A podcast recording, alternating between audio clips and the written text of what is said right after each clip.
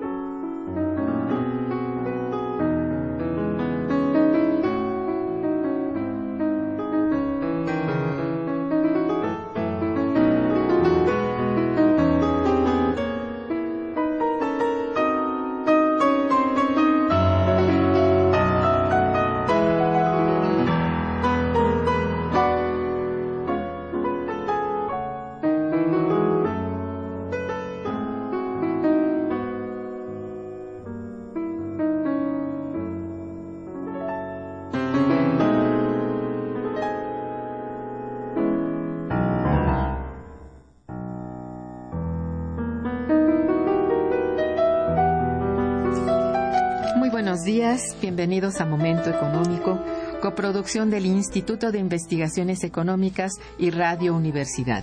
Les saluda Irma Manrique, investigadora del Instituto de Investigaciones Económicas, hoy jueves 28 de agosto de 2014. El tema que abordaremos el día de hoy es México en la integración y seguridad energética de Norteamérica. Para ello contamos eh, pues con un conjunto de, de expertos que ustedes con, algunos los conocen. Eh, creo que conocen a todos, pero vuelvo a repetirles sus nombres y tengo el gusto de presentarles a, en, este, en esta ocasión a la doctora Rocío Vargas Suárez. Bienvenida, Rocío. Muchas gracias, Al, Irma, al maestro. Fabio Barbosa Cano y al ingeniero Francisco Garaycochea Petrirena. Buenos días. Sean ustedes bienvenidos. Gracias. Nuestros teléfonos en el estudio 55 36 89 89 cuenta con dos líneas.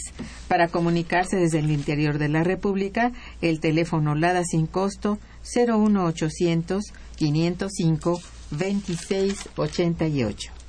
La dirección de correo electrónico para que nos manden sus mensajes es una sola palabra momento económico arroba unam.mx. También pueden escucharnos a través de la página de internet www.radiounam.unam.mx. Rocio Vargas Suárez cursó el doctorado en el posgrado de Ingeniería Energética de la UNAM, fue investigadora de tiempo completo en el programa de energéticos del Colegio de México entre 1984 y 1988. De 1989 a la fecha es investigadora de tiempo completo en el CISAN. Es miembro del Sistema Nacional de Investigadores. El CISAN es un centro de investigación también de la UNAM. Es profesora en el posgrado de Relaciones Internacionales de la Facultad de Ciencias Políticas y Sociales de nuestra universidad y de la FES Aragón. Cuenta con 100 publicaciones entre libros, capítulos de libro y artículos de diversa índole relacionados con su tema principal de investigación. Esto es el sector energético estadounidense, implicaciones para México. Entre los libros de su autoría podemos mencionar uno en colaboración con Miguel Morales Budaeta, La renta petrolera y la construcción de regímenes no propietales, el caso de Pemex, y también en colaboración con Alfonso Hickman Sandoval, la integración energética en América del Norte y la reforma energética mexicana, así como el más reciente, el papel de México en la integración y seguridad energética de Norteamérica que nos presenta hoy. Muy bien. Fabio Barbosa ha sido profesor de varias asignaturas en diversas escuelas de la UNAM y trabajó por casi 10 años en Petróleos Mexicanos en la Comisión de Historia, que editó varios libros e inició la construcción del archivo histórico de esa institución archivo que actualmente se encuentra en las instalaciones de la que fue la refinería de Azcapotzalco. Asimismo, ha escrito diversos libros y folletos, uno de ellos editado por el Colegio de México. Eh, entre sus libros se encuentra Technical and Economics Problems of the Newly Nationalized Industry en el The Mexican Petroleum Industry in the 20th Century, editado por la Universidad de Texas en Austin. Dos libros recientes que pueden ser útiles para comprender las nuevas áreas que serán licitadas en la Ronda 1 con los siguientes. La nueva situación de la exploración y extracción petrolera en México, capítulo en libro de crisis energética mundial y futuro en la energía de México, eh, que es eh, coedición Juan Pablos y Consejo Nacional de Universitarios. La exploración petrolera en los municipios del oriente de Tabasco, Zapata, Balancán y Tenosique. Surgirán nuevas áreas de producción de hidrocarburos capítulo elaborado en coautoría con Esther Solano Palacios en el libro Potencialidades de Desarrollo, Políticas Públicas y Desarrollo Territorial Sustentable, coedición del Instituto de Investigaciones Económicas de la, de la UNAM con la Universidad Juárez de Tabasco. Muy bien. El ingeniero Francisco Garaycochea Petrirena es ingeniero petrolero egresado de la UNAM, y desde 1965 es profesor en la Facultad de Ingeniería de la UNAM, donde ha impartido cursos a nivel de maestría y licenciatura en más de siete asignaturas. Es el único ingeniero mexicano con la Legión de Honor de la Society of Petroleum Engineers, es Premio Nacional de Ingeniería Petrolera en 1997 ha prestado servicios de asesoría a profesores del Instituto de Investigaciones Económicas de la UNAM, a la Subsecretaría de Energía, a Mexpretol en Argentina, a la Corporación Estatal Ecuatoriana del Petróleo, a Petro Perú, a Pemex, a la IMP, a Petróleos de Venezuela, a la Comisión de Energía de la Cámara de Diputados y a senadores de la República. Actualmente es el presidente del Grupo de Ingenieros Pemex, Constitución del 17, que es la asociación mexicana con mayor prestigio, presencia y reconocimiento público en materia de energía en nuestro país. Muy bien. Eh, la doctora Rocío Vargas Suárez nos acompaña hoy junto con, nuestros invitados mencionados, que son muy cercanos a Momento Económico, con el propósito de compartir con, con, nosotros su más reciente libro intitulado El papel de México en la integración y seguridad energética de Norteamérica. El tema es de gran coyuntura debido a lo que sucede en nuestro país desde hace varios meses en torno a la reforma energética. Bueno, pues para comenzar el programa yo le pido a la doctora Rocio Vargas que nos explique eh, objetivo y estructura de su nuevo libro. Sí, buenos días eh, al auditorio de Radio UNAM. Eh, sí, el libro, en efecto, digamos, intenta dar respuesta a esta cuestión tan importante que es la reforma energética del 2013, con base a algunas preguntas que sirvieron de punto de partida para la escritura del libro. Eh, ¿cuál es el proyecto de integración energética de América del Norte? A veces creemos conocerlo, pero en realidad no es tan claro ni tan evidente. ¿Cómo se inserta México en el mismo? Es decir, realmente qué papel juega México, ¿no? A veces simplemente con una teoría podemos eh, sacar una conclusión, pero realmente una visión de fondo pues hace que nos remitamos eh, en realidad a, una, a un bagaje teórico muy complejo realmente para entender qué papel jugamos en esta integración. ¿Cómo se relaciona la estrategia de Estados Unidos basada en un pretendido cambio de paradigma de recursos de hidrocarburos abundantes, eh, digamos que es lo que hoy se conoce como la revolución energética de los Estados Unidos. ¿Cómo se relaciona México con esto, no? A veces hay ya, este, inclusive soluciones fáciles en donde dicen no es que México con esta revolución ya no vamos a poder vender nuestro petróleo. Sin embargo, el libro intenta ir a fondo realmente un análisis de realmente cuál es el potencial de esos recursos, cuánto es la producción que los Estados Unidos ha alcanzado, va a alcanzar a futuro, cuál es el límite y qué implicaría esto para México. México necesariamente tiene que revisar ese tipo, digamos, de parámetros, debería revisarlos para tener una respuesta en términos de su política.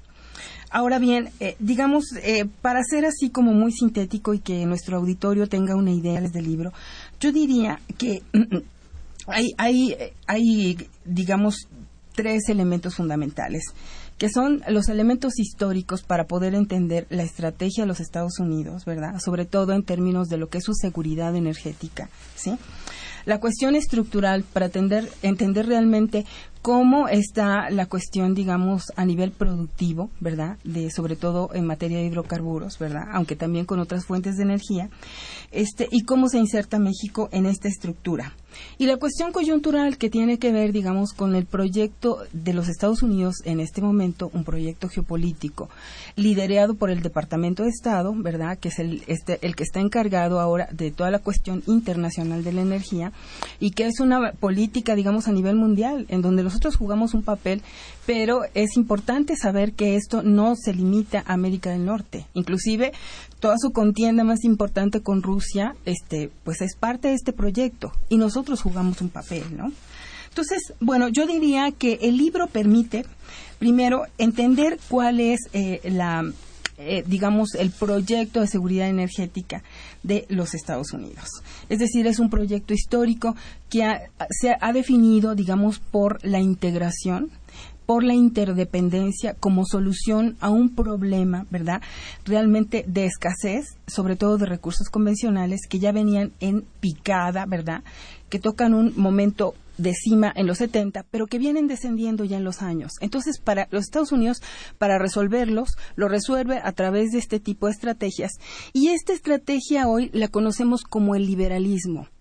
En teoría es el neoliberalismo institucional. ¿Sí? Entonces, que toman las instituciones, ¿verdad? La globalización, digamos, como el punto de partida para hacer toda una serie de políticas que tienen que ver con toda una serie de recomendaciones para la liberalización, la privatización y el régimen de hidrocarburos, que es un régimen liberal, justamente, que el propósito que tiene, digamos, de implantarse a nivel global es modificar los derechos de propiedad. Y en este caso, la reforma se da a través de la cuestión de los contratos petroleros. Se modifican. Pero en realidad es toda la construcción. De instituciones, de recomendaciones de política, ¿verdad? Lo que tenemos como la globalización dirigido a los hidrocarburos, que hoy, digamos, es la manera en que se implementa este proyecto, ¿sí? Entonces, eh, históricamente esto, esto es, eh, México ha jugado un papel, sobre todo fundamentalmente durante los momentos de crisis, pero nosotros tenemos, digamos, una característica, una etiqueta estructural que define el papel de México respecto a los Estados Unidos, que es la característica de la confiabilidad. Al igual que Canadá, somos abastecedores confiables, somos abastecedores seguros. Históricamente hemos sido proveedores de, digamos, un, eh, del petróleo, ¿verdad? Aunque hoy día, eh, pues somos importadores de gas y vamos a ser importadores de otro tipo de productos, ¿verdad? Sobre todo petroquímicos, porque esa es la estructura, ¿no? Es decir, es una estructura típica de un país en vías de desarrollo eh, vinculado a un país desarrollado, en donde el país en vías de desarrollo, pues, eh, digamos, funciona como una economía de enclave que produce materias primas, las exporta y después las compra con un valor agregado muchísimas veces superior a lo que exporta, ¿no? Esta es la característica estructural de México, es decir, el tipo de inserción de un país en vías de desarrollo que con esta integración en América del Norte y con esta reforma energética en realidad lo que vamos a fortalecer este tipo de, de integración de economía de enclave. ¿Por qué? Porque se va a maximizar la producción de petróleo, ¿verdad? Y sobre todo el destino de lo que se logra aumentar va a ser exportable fundamentalmente. Nosotros ya dependemos del gas, como Estados Unidos tiene un boom de gas, ¿verdad? Vamos a ser importadores por el lado de la frontera norte, de la parte este.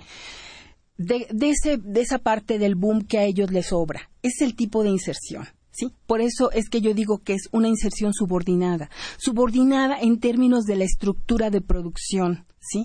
Es decir, y por supuesto, esto tiene un impacto en términos de política exterior, porque tenemos un alineamiento en política exterior, tiene un impacto diplomático, de negocios, económico, pero a nivel de la estructura de producción es una estructura subordinada, ¿sí? Porque vamos en función de lo que son sus necesidades, de lo que es su situación estructural. Por ejemplo, en el caso de los refinados, ellos tienen una capacidad de producción excedente o al menos es lo que dicen, ¿no? ¿Por qué? Porque parte de este proyecto que ellos tienen es convertirse en una potencia en refinados y petroquímicos, al igual que lo están haciendo China y la India. Entonces, bueno, ellos quieren ampliar, quieren solamente comprar una materia prima para poder exportar esto no solamente a México, sino a todo el mundo. Entonces, es clara la inserción y es claro que el mensaje que México debería tener con esto es que no va a ser aquí fácil ampliar la capacidad de producción en refinación. ¿Sí? Justamente por este tipo de inserción. Entonces, la lectura que nosotros tendríamos que hacer es ver realmente cuáles son allá las pautas más importantes. Otro ejemplo que, eh, digo, si puedo terminar, porque ya estoy acaparando. Este, otra cuestión que es muy importante, inclusive sería muy importante ponerlo, digamos, en la discusión energética en los Estados Unidos, pues es una revolución que le va a dar a Estados Unidos para muchos años, que a lo mejor logra lo que son sus objetivos de abastecer a la Unión Europea de gas, para desplazar a los rusos como abastecedores, y que nosotros inclusive vamos a tener problemas para colocar nuestro petróleo. Pero tanto la Agencia Internacional de Energía como sus propios productores, digamos, en los Estados Unidos, lo que están diciendo es que este boom da para 10 años, ¿sí? O sea, no se puede esperar más por las características de la curva de producción de los hidrocarburos no convencionales, que es muy cortita y entonces la declinación es muy rápida. Entonces, esto es lo que nosotros no, no estamos contemplando. Estos fueron muchos de los elementos de discusión en la reforma energética eh, y de preocupación porque ¿qué vamos a hacer con nuestro petróleo, no? Entonces, es una lectura equivocada, ¿verdad? Y esto va a implicar a México, y yo lo estaba viendo en términos de reservas, porque justamente cuando ellos se terminen estas reservas, ¿verdad? Este boom, entonces, de alguna manera ellos ya van a tener, digamos, un posicionamiento para el control de reservas en México, porque justamente los cálculos son que las reservas este, que se le van a dar a Pemex son para 10, 12 años, ¿verdad? De, eh, aún con la ronda cero, aún con los este, probadas, probables y recursos eh, prospectivos. Entonces, coinciden, coinciden plenamente estos dos momentos, ¿verdad? Entre lo que se le da a Pemex, o sea, y lo que ya no vamos a tener y el momento en que ellos van a agotar esta producción excedente. Estos momentos hay que ponerlos en sincronía, ¿no? Entonces, eso sería muy importante en este, esta cuestión, digamos, estructural. Y finalmente, los elementos coyunturales yo creo que es muy importante, digamos, el proyecto geopolítico de los Estados Unidos. Y con geopolítica no solamente me estoy refiriendo a la cuestión territorial, a la importancia de la vecindad geográfica de México, a lo que significa para los Estados Unidos el control de recursos, de yacimientos, de petróleo todavía convencional, ¿verdad? Este, y la geopolítica también es expansión de mercados. Y en este sentido hay que entender el proyecto geopolítico de los Estados Unidos, que en el caso de México tiene que ver prácticamente con toda la industria de hidrocarburos de su país y la industria eléctrica. Así de importante es este proyecto que se extiende a México y que tiene como objetivo el hemisferio y que tiene como proyecto geopolítico el mundo entero. ¿Sí? Entonces es importantísimo porque en este caso este, no solamente vamos a hablar de que eh, son las transnacionales, de que es la industria del shell oil, del shell gas, de que son los productores independientes que también quieren entrar al Golfo de México, que son las compañías de servicio que ya tenemos aquí desde hace muchísimos años, del cual Fabio Barbosa es todo un experto, ¿verdad? Porque la cuestión de Chicontepec, que es básicamente dónde está de México, sino también la cuestión de del sector eléctrico. También aquí, junto con las europeas, pues este, se reposicionan, ¿no? Entonces, prácticamente esa es la fuerza con la que viene todo este proyecto y por el cual se impone en México. ¿sí? Por eso es que digo, es una, es una eh, estructura subordinada, porque México lo acepta, lo asimila, lo hace parte de, sin una mayor visión, digamos, de las implicaciones a futuro, ¿no? Entonces, aquí, este, eh, y este proyecto geopolítico también nos hace ser parte de un proyecto más amplio que tiene que ver con una competencia con los grandes, que son China, con Rusia, sobre todo la Guerra Fría hoy con Rusia, tiene parte, digamos, de este proyecto como un antecedente. Es decir, la competencia, por ejemplo, por sustituir a los proveedores de gas en la Unión Europea, tiene justamente la idea de convertir a América del Norte en un gran potencial, ¿verdad?, de una oferta productiva que pueda justamente ayudar a los Estados Unidos a desplazar a los rusos de este mercado. La verdad es que no tienen, no alcanzan a tener el potencial que tiene Rusia, está muy lejos de serlo. Sin embargo, nosotros jugamos un papel para, digamos, eh, aumentar eh, la capacidad de América del Norte, entre comillas, porque en realidad América del Norte son los Estados Unidos, pero con esto se aumenta su oferta productiva de tal manera de darle mayores herramientas para competir internacionalmente y competitividad en términos de tener, digamos, un suministro garantizado de crudo, ¿verdad? De tener un espacio para la realización del capital de sus propias industrias, ¿verdad? Que tienen problemas también, sobre todo la del Shell Gas, ¿verdad? Tienen problemas de endeudamiento, tienen problemas de no rentabilidad y entonces abrir estos espacios geográficos y territoriales como el de México, para ellos significan elementos de competitividad, ¿sí? es toda una estrategia. Es toda una estrategia. Bien, ha sido muy importante pues toda esta introducción que hace sobre lo que bueno, está dentro del libro, ¿verdad? Y que, bueno, nos hace favor de obsequiarnos un par de ejemplares para nuestros radioescuchas. Por favor, eh, ¿querías intervenir? No, vamos o hacemos un, un una breve pausa musical. Regresaremos. Está escuchando Momento Económico.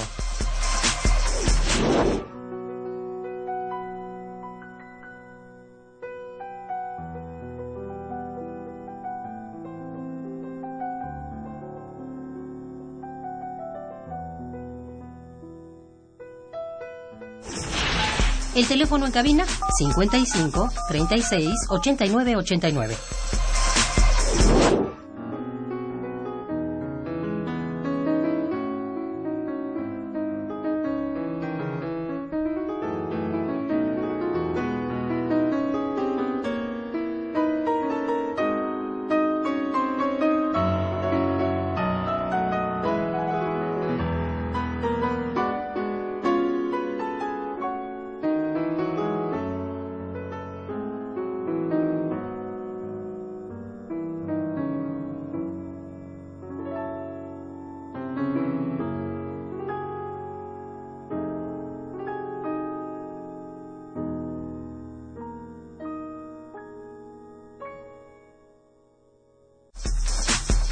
Continuamos en Momento Económico.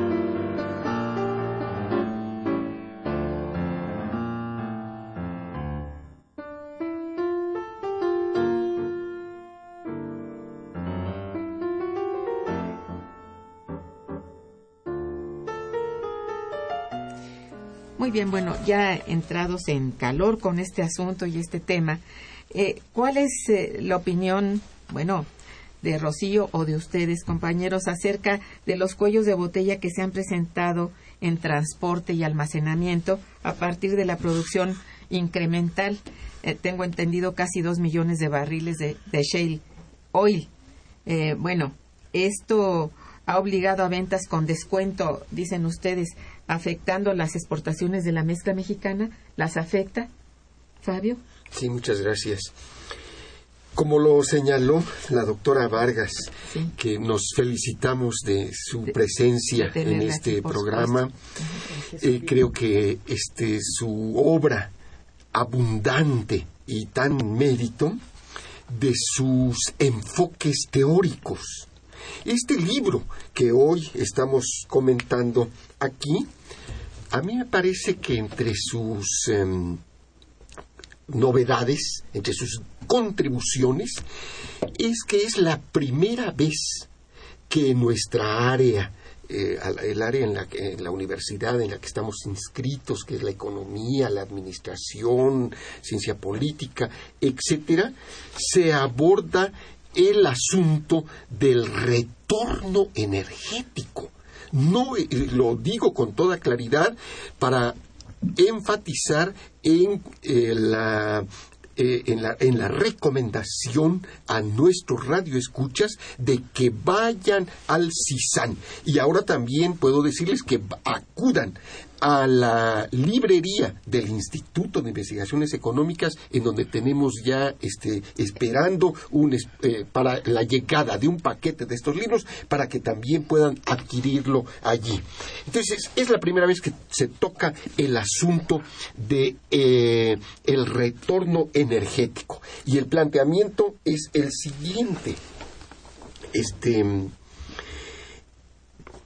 eh, en el libro, estoy citando textualmente, podemos estar acercándonos al precipicio energético en los próximos años.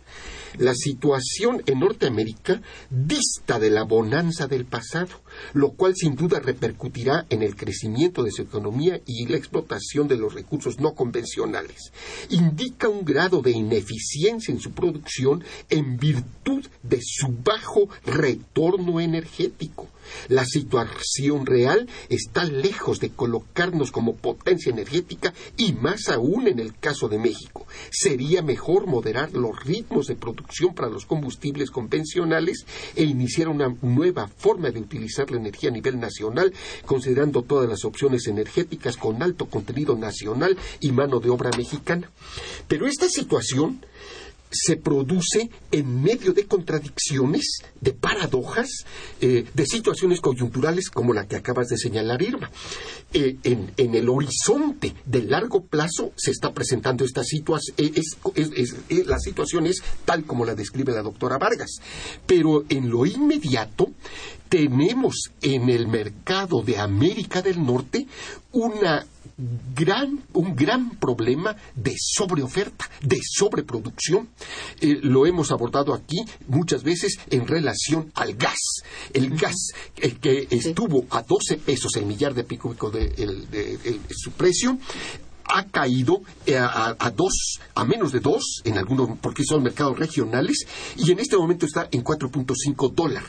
Y no hay un solo analista petrolero, uno solo, que pueda prever eh, una recuperación del precio en el corto plazo. Lo peor es que también se está presentando un problema de sobreoferta en crudos, especialmente en el aparato de refinación gringo que, no que, que se rezagó en construcción de refinerías que sufrió con Katrina una, una destrucción de, una, de una, una, cosa así como la tercera parte del aparato de refinación en las refinerías del Golfo eh, y que no puede procesar el excedente de ligeros, de ligeros, porque además fue construido, diseñado para procesar los pesados de México y de Venezuela, que ahora están disminuyendo.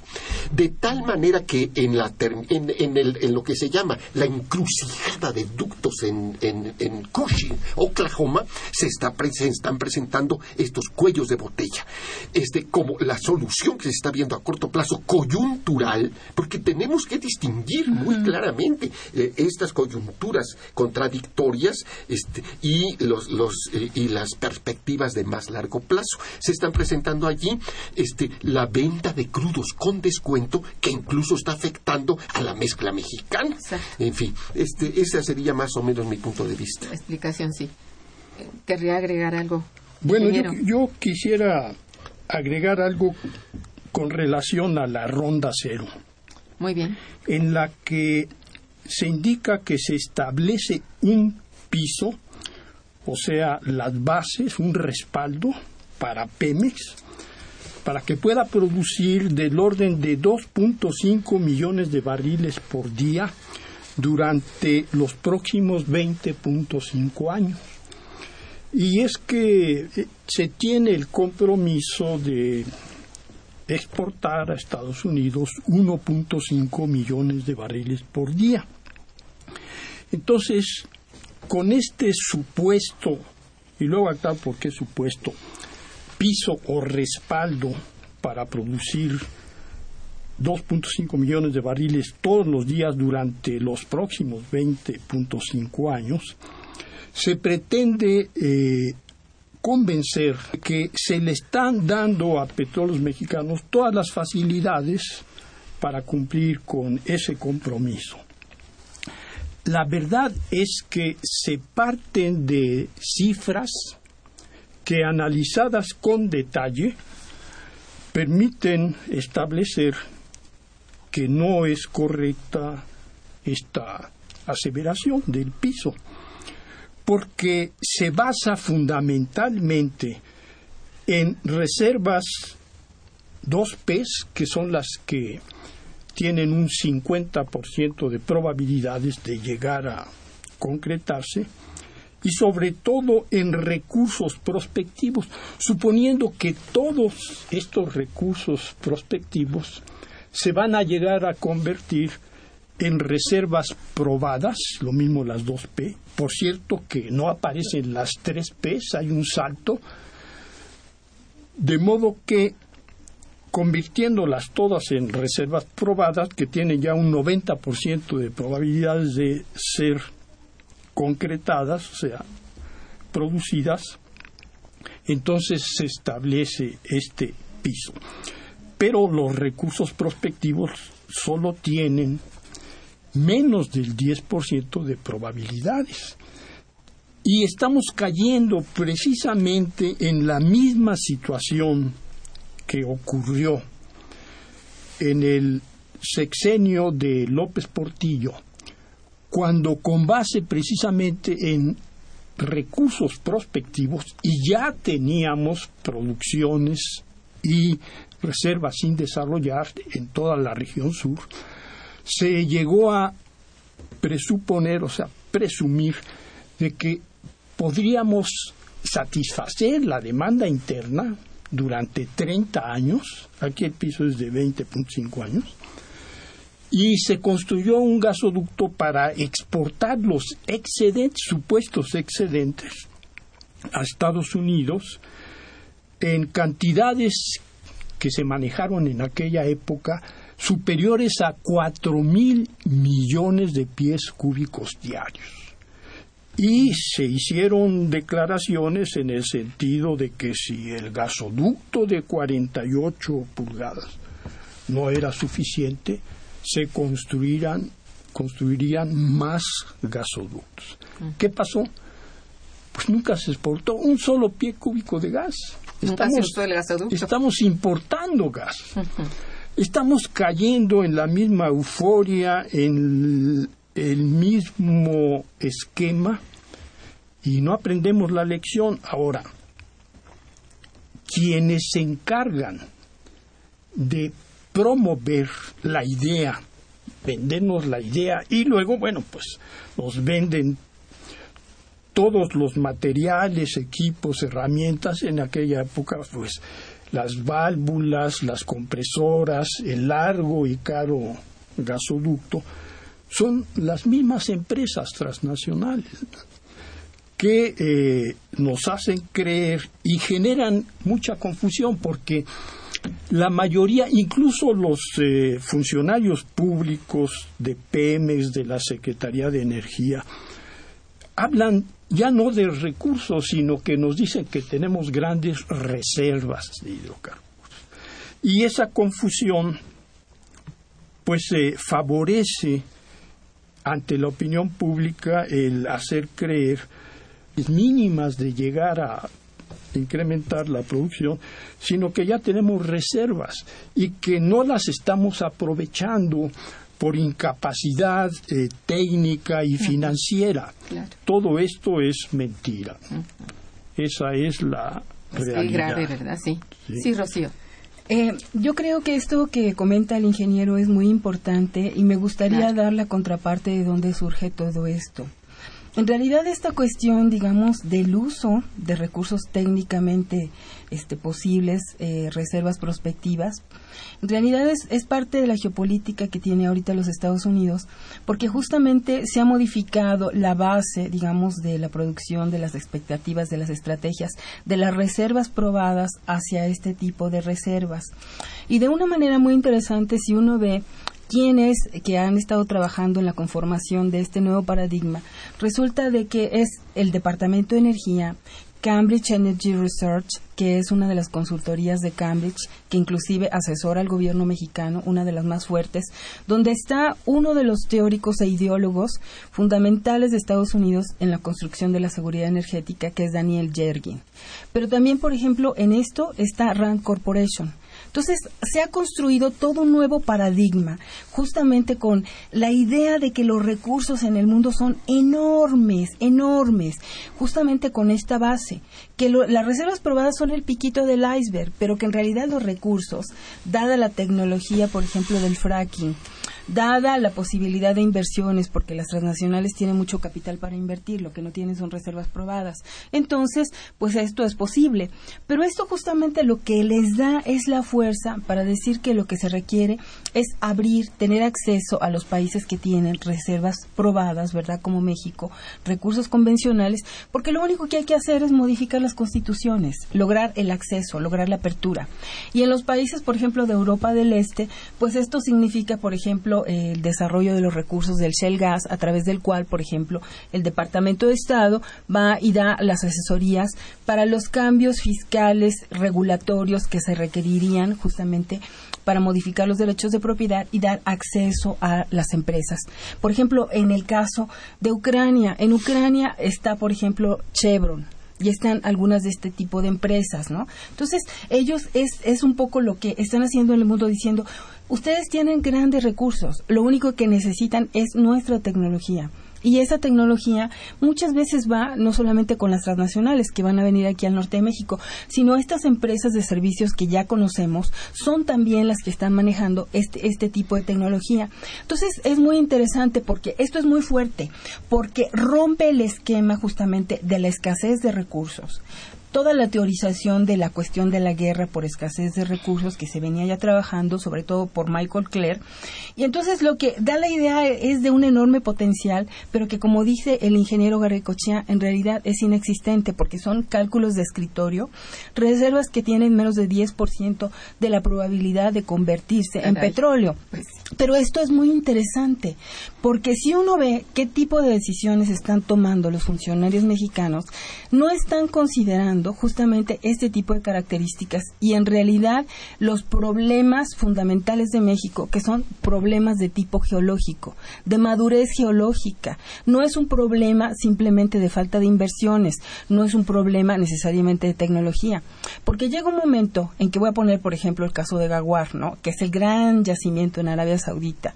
Los árabes saben que este gran yacimiento ya tiene una madurez geológica, entonces lo explotan muy lentamente porque si le meten eh, más intensidad a la perforación o quieren acelerar la producción, lo único que van a lograr es una caída mucho más rápida.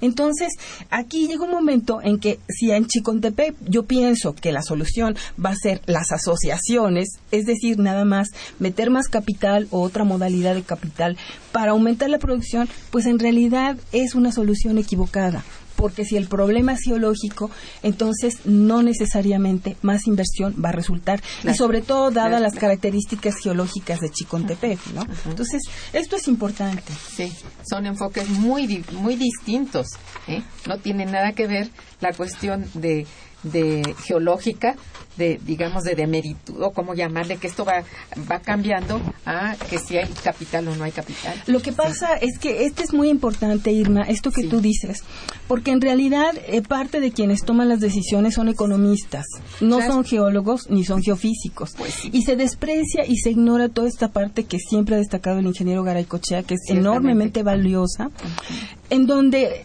eh, el problema no se resuelve simplemente con más inversiones y como en este caso la reforma energética con inversiones extranjeras, mucho menos, porque es un problema ya de geología. Es como dice un amigo mío, es querer hacer llover por decreto, es decir, no se puede, ¿sí?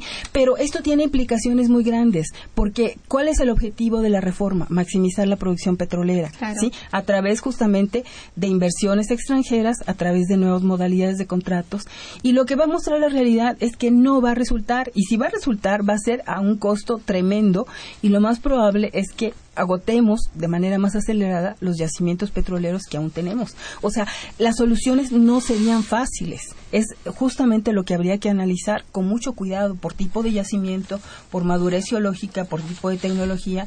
O sea, no es una solución de escritorio. Muy bien, eso es muy muy útil remarcar. En verdad que sí. Quiero este si me permiten em, dar entrada y agradecer a las llamadas de nuestro nuestros radioescuchas. Rafael Portillo, que los felicita a los invitados, dice, ¿pueden decir por qué editorial está publicado el libro? Bueno, con todo gusto, es una publicación del, del CISAN de la UNAM y bueno, pueden adquirirlo, como ya lo dijo este el maestro Fabio, tanto en el CISAN como en el Instituto de Investigaciones Económicas. Muy bien, contestar. El licenciado Jauregui Hernández que felicita muchísimo a los invitados y al programa. Dice, es muy interesante el programa y es lamentable que haya interferencia en la transmisión de estos. Bueno, ahí sí no podemos. ¿Quién sabe qué pasa? Alejandra Pino felicita a los invitados y al programa. ¿Pueden dar un teléfono al aire? Un teléfono... Mmm, ¿Quieres dar el teléfono de nuestro instituto y el de la doctora? A ver. Este, yo en mi correo electrónico, ¿no? en, en, Ciudad Universitaria hay roca basáltica y la señal llega con mucha dificultad, de tal manera que estamos aislados, de tal manera que mi correo electrónico, que pueden Muy consultarlo en la revista Contralínea, en cualquier número, ahí está mi correo electrónico. Rocío. rvargas arroba eh, unam.mx eh, también es lo más seguro. Bueno, muy bien. F. Garaycochea, con i latina, arroba yahoo.com.mx. Servida, señorita Pino. Muy bien, este Marina Gómez que felicita, bueno, pura felicitación a los invitados del programa. También es el caso de Roberto Razo Vázquez.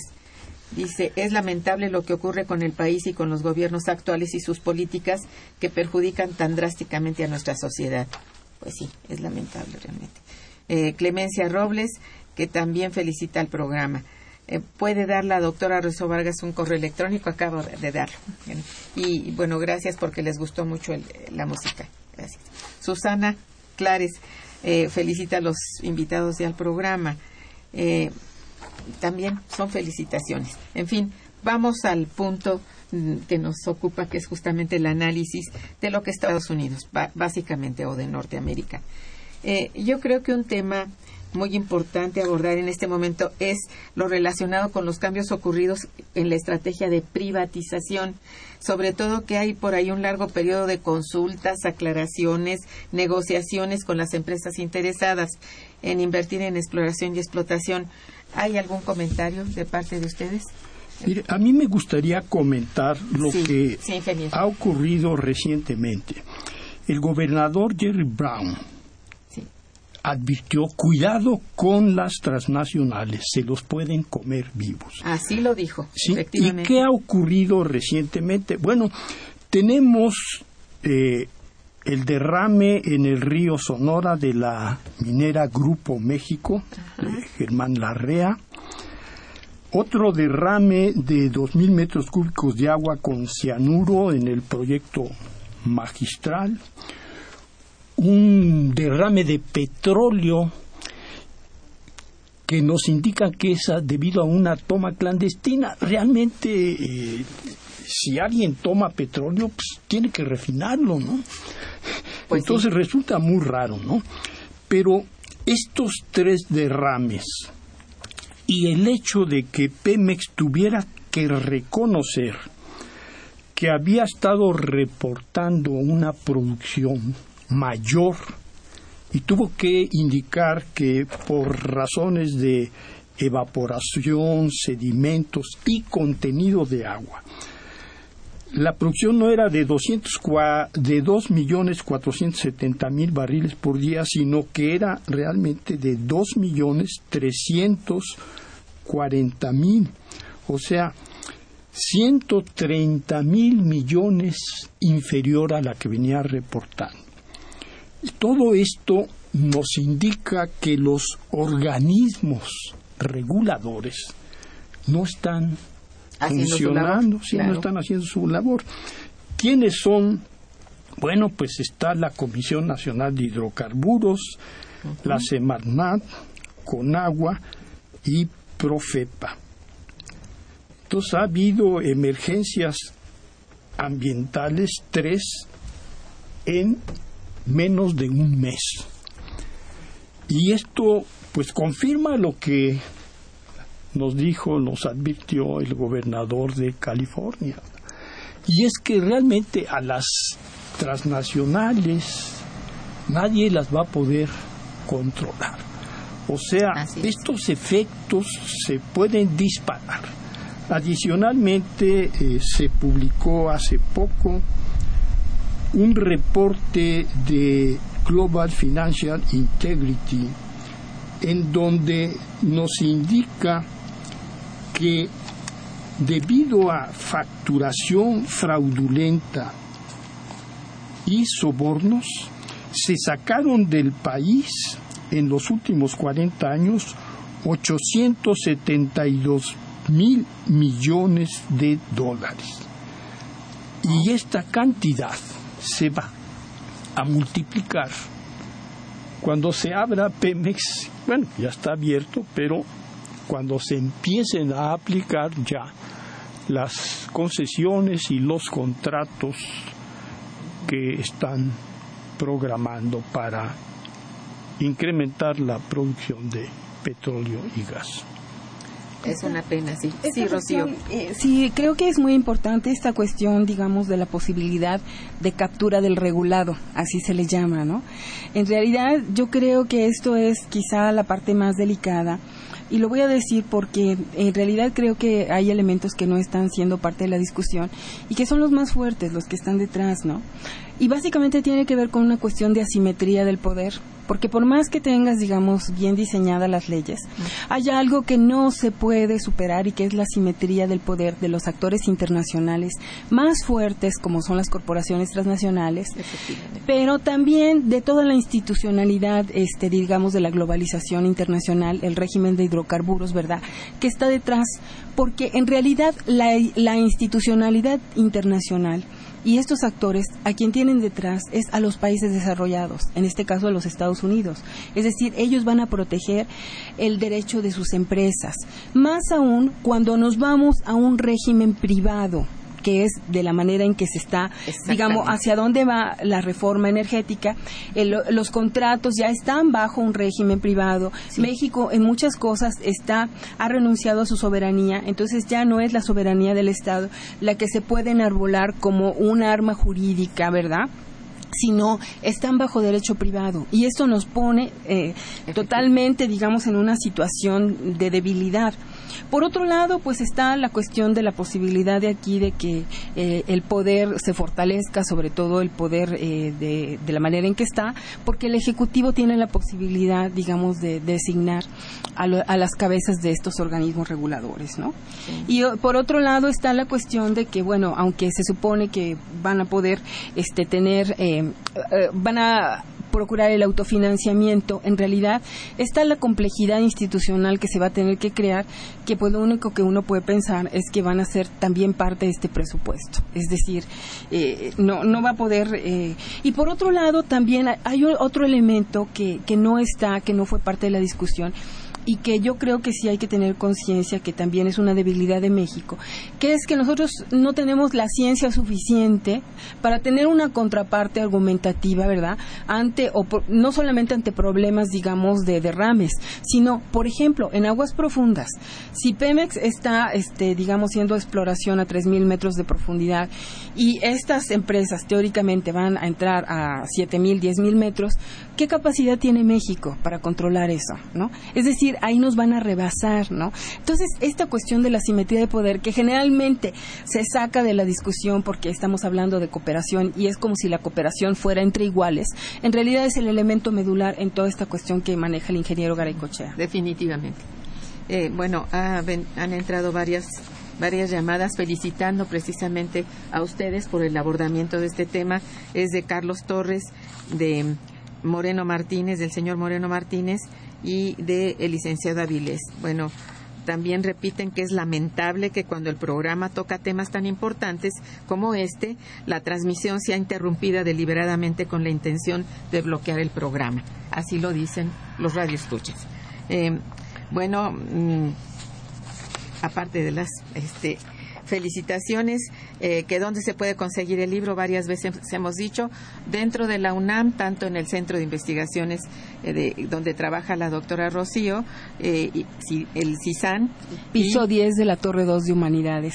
piso 10 de la Torre 2 de Humanidades y en el Instituto de Investigaciones Económicas, por todos conocido. Vamos a hacer un breve corte musical y regresamos. Está escuchando Momento Económico por Radio UNAM.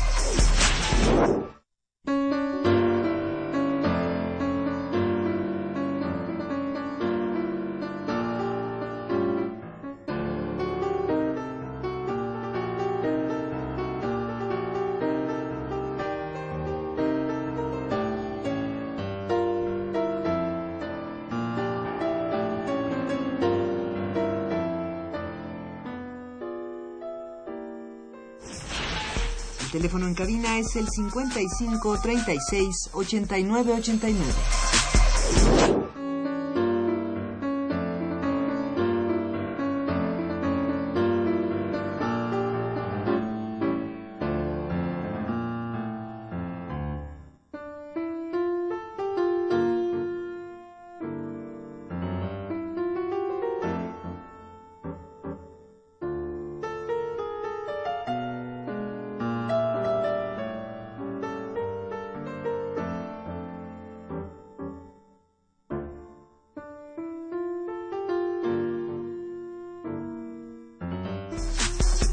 Continuamos en Momento Económico.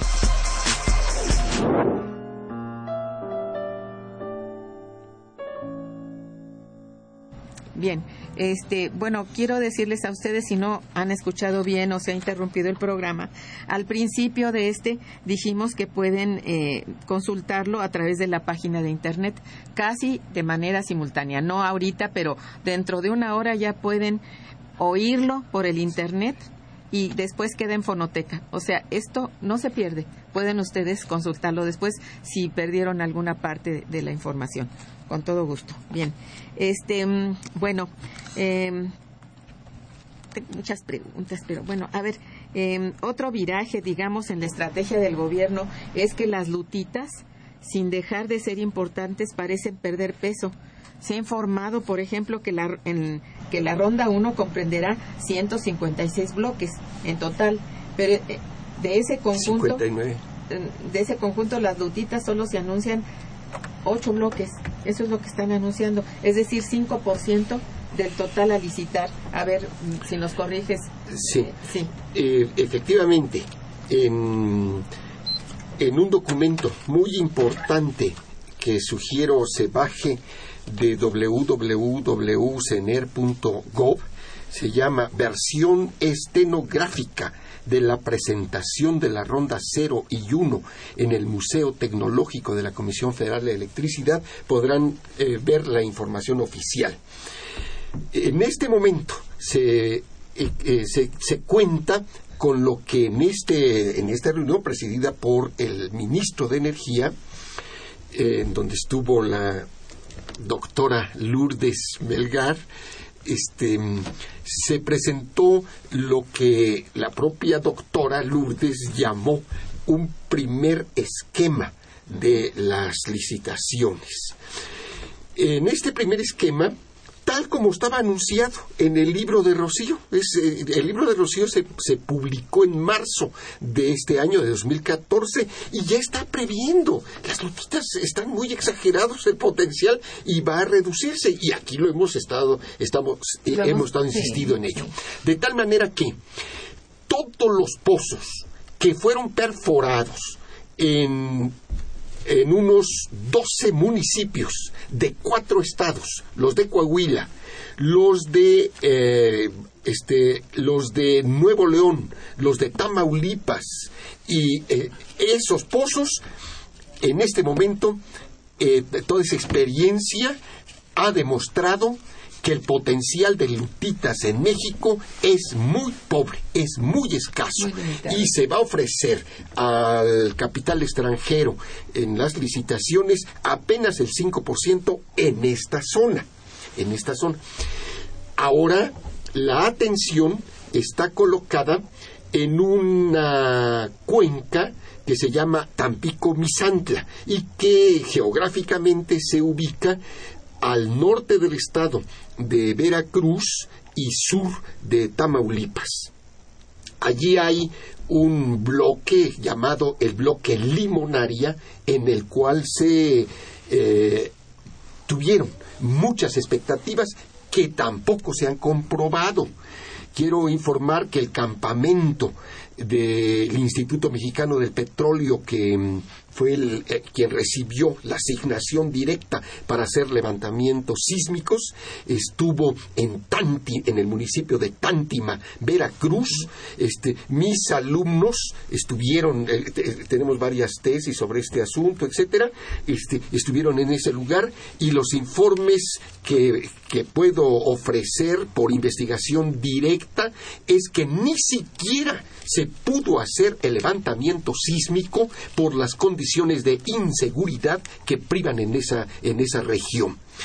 De tal manera que en esa nueva zona, se, este, de- estoy, estoy hablando del norte del estado de Veracruz, en donde hay varias cuencas petroleras, la más importante y conocida es Chicontepec, ahí se van a concentrar ahora. Lo que hasta este momento serían el 40%, 40% de las licitaciones de la ronda 1. Incluye esto el planteamiento de nuevas cuencas totalmente vírgenes totalmente vírgenes. Este, hay una cuenca que ahora se está ofreciendo al capital extranjero que se llama Cuenca de la Sierra Madre Oriental. la Sierra Madre Oriental básicamente comprende el valle eh, de eh, eh, es- más o menos está desde el, al norte estaría Ciudad Valle, San Luis Potosí, este, y llegaría hasta aproximadamente este, municipios como el propio Chicontepec, etcétera. Ahora, perforando con objetivos lutitas y perforando con objetivos formación Chicontepec e incluso disparando todos los estratos que puedan ser este, productivos. Esto nosotros estamos haciendo una especie de seguimiento casi cotidiano, muy, muy estrecho, de cómo está moviéndose la, la dotación de recursos del país. De los datos de producción que acaba de dar el ingeniero Garay Cochea están este, mostrando este, este monitoreo constante que se está haciendo, este, pero también sobre esa base las perspectivas que puede esperar la sociedad mexicana en cuanto a, eh, a dotación de hidrocarburos, a, a este, a flujo de hidrocarburos, a disponibilidad este, para oferta. Y un asunto que tiene mucha relación con tu seminario, este, Irma, es con las finanzas públicas, porque Por las claro, y con la urgencia de avanzar a otras reformas como la reforma fiscal, porque cuando se presenten problemas de insuficiencia de recursos por parte del Estado, vamos a ser afectados muchas instituciones que hoy vivimos del dinero fiscal. Eh, eh, Me refiero a los hospitales, a al sistema educativo, claro, e- etcétera, sí, etcétera, sí. que además ya se está presentando. En el recuento que estamos haciendo hay como 10 universidades públicas con graves problemas de presupuesto. Ese es el objetivo de esto. Entonces, en cuencas como esta, este, eh, no sé si tú conoces eh, eh, el, el- el valle de Guayacocotla, Veracruz, norte de Veracruz, este, estos serían uno de los de las áreas afectadas en estos nuevos programas.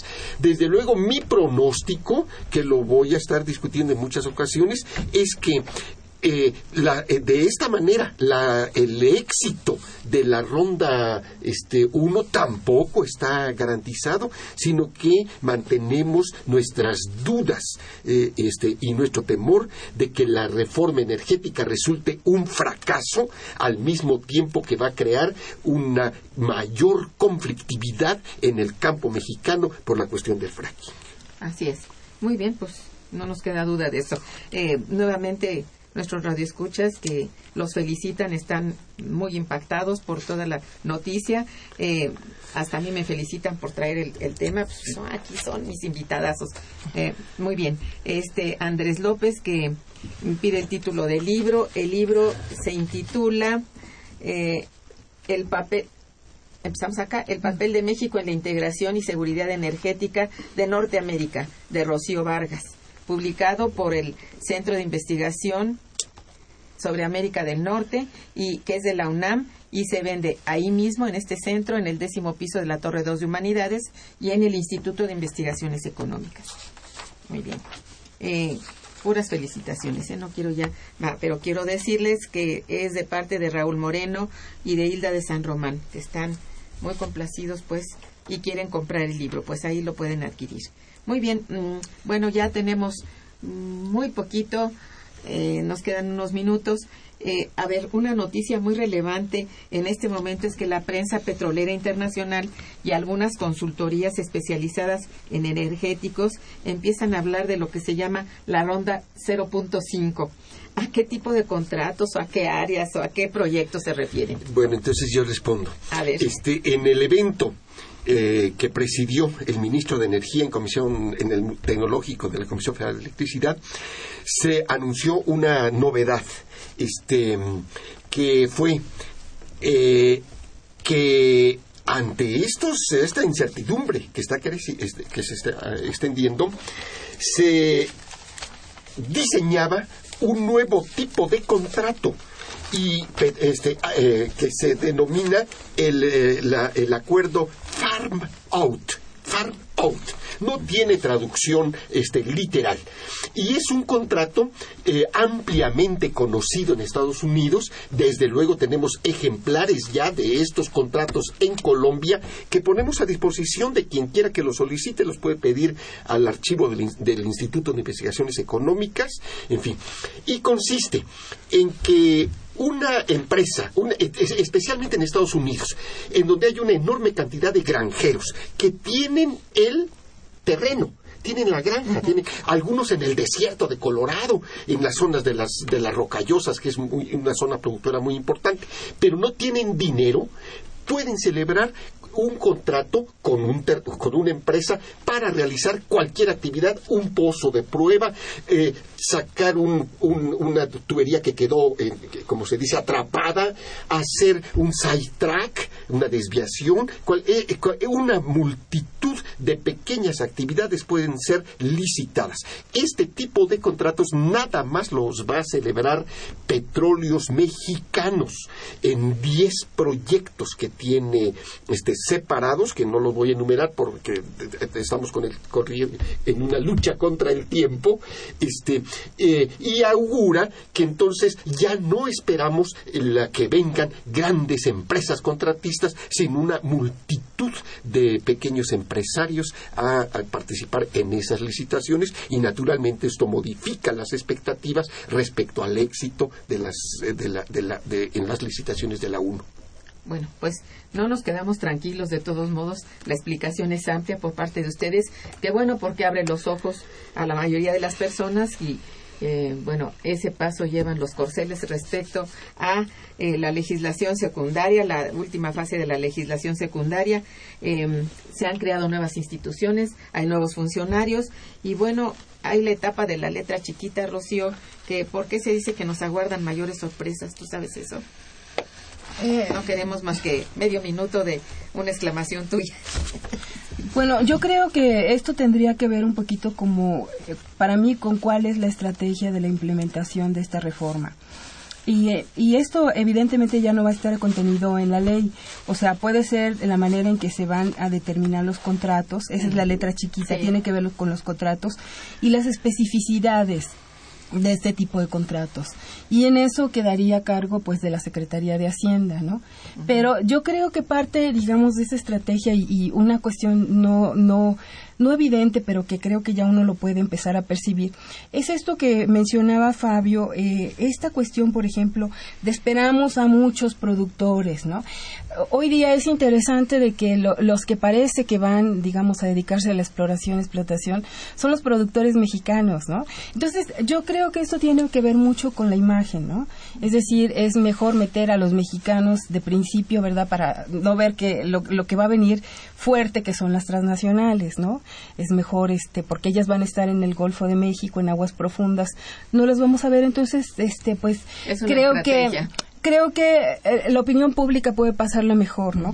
Y detrás de esto, de, de estos eh, granjeros, de esta modalidad colombiana, lo que creo que, que puede ser delicado y que a lo mejor también es una manera de darle la vuelta a la cuestión de la utilidad pública, el interés social y la utilidad pública que va a privilegiar, digamos, a la actividad de eh, estratégica de exploración, explotación, hidrocarburos e inclusive de generación de electricidad, ¿verdad? Eh, por sobre cualquier otro tipo de actividad y propiedad de los ciudadanos, ¿verdad? Es decir, la cuestión de las servidumbres. Es decir, se va a poder, eh, de hecho, expropiar predios justamente para garantizar eh, este tipo de actividades y garantizar al propietario privado que esto va a ser un hecho que lo va a poder hacer. Entonces, creo que eso hay que observarlo con mucho cuidado, ¿verdad? Porque puede ser esta, esta, esta estrategia de legitimación. Sí. Muchas gracias, Rocío, por por tu presencia, por tu libro, a nuestros amigos de siempre, el ingeniero Garecochea y Fabio Barbosa, muchas gracias.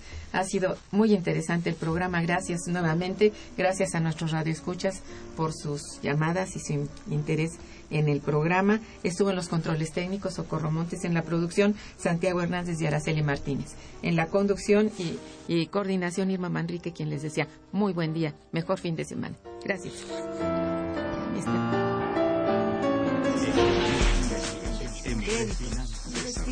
Momento económico.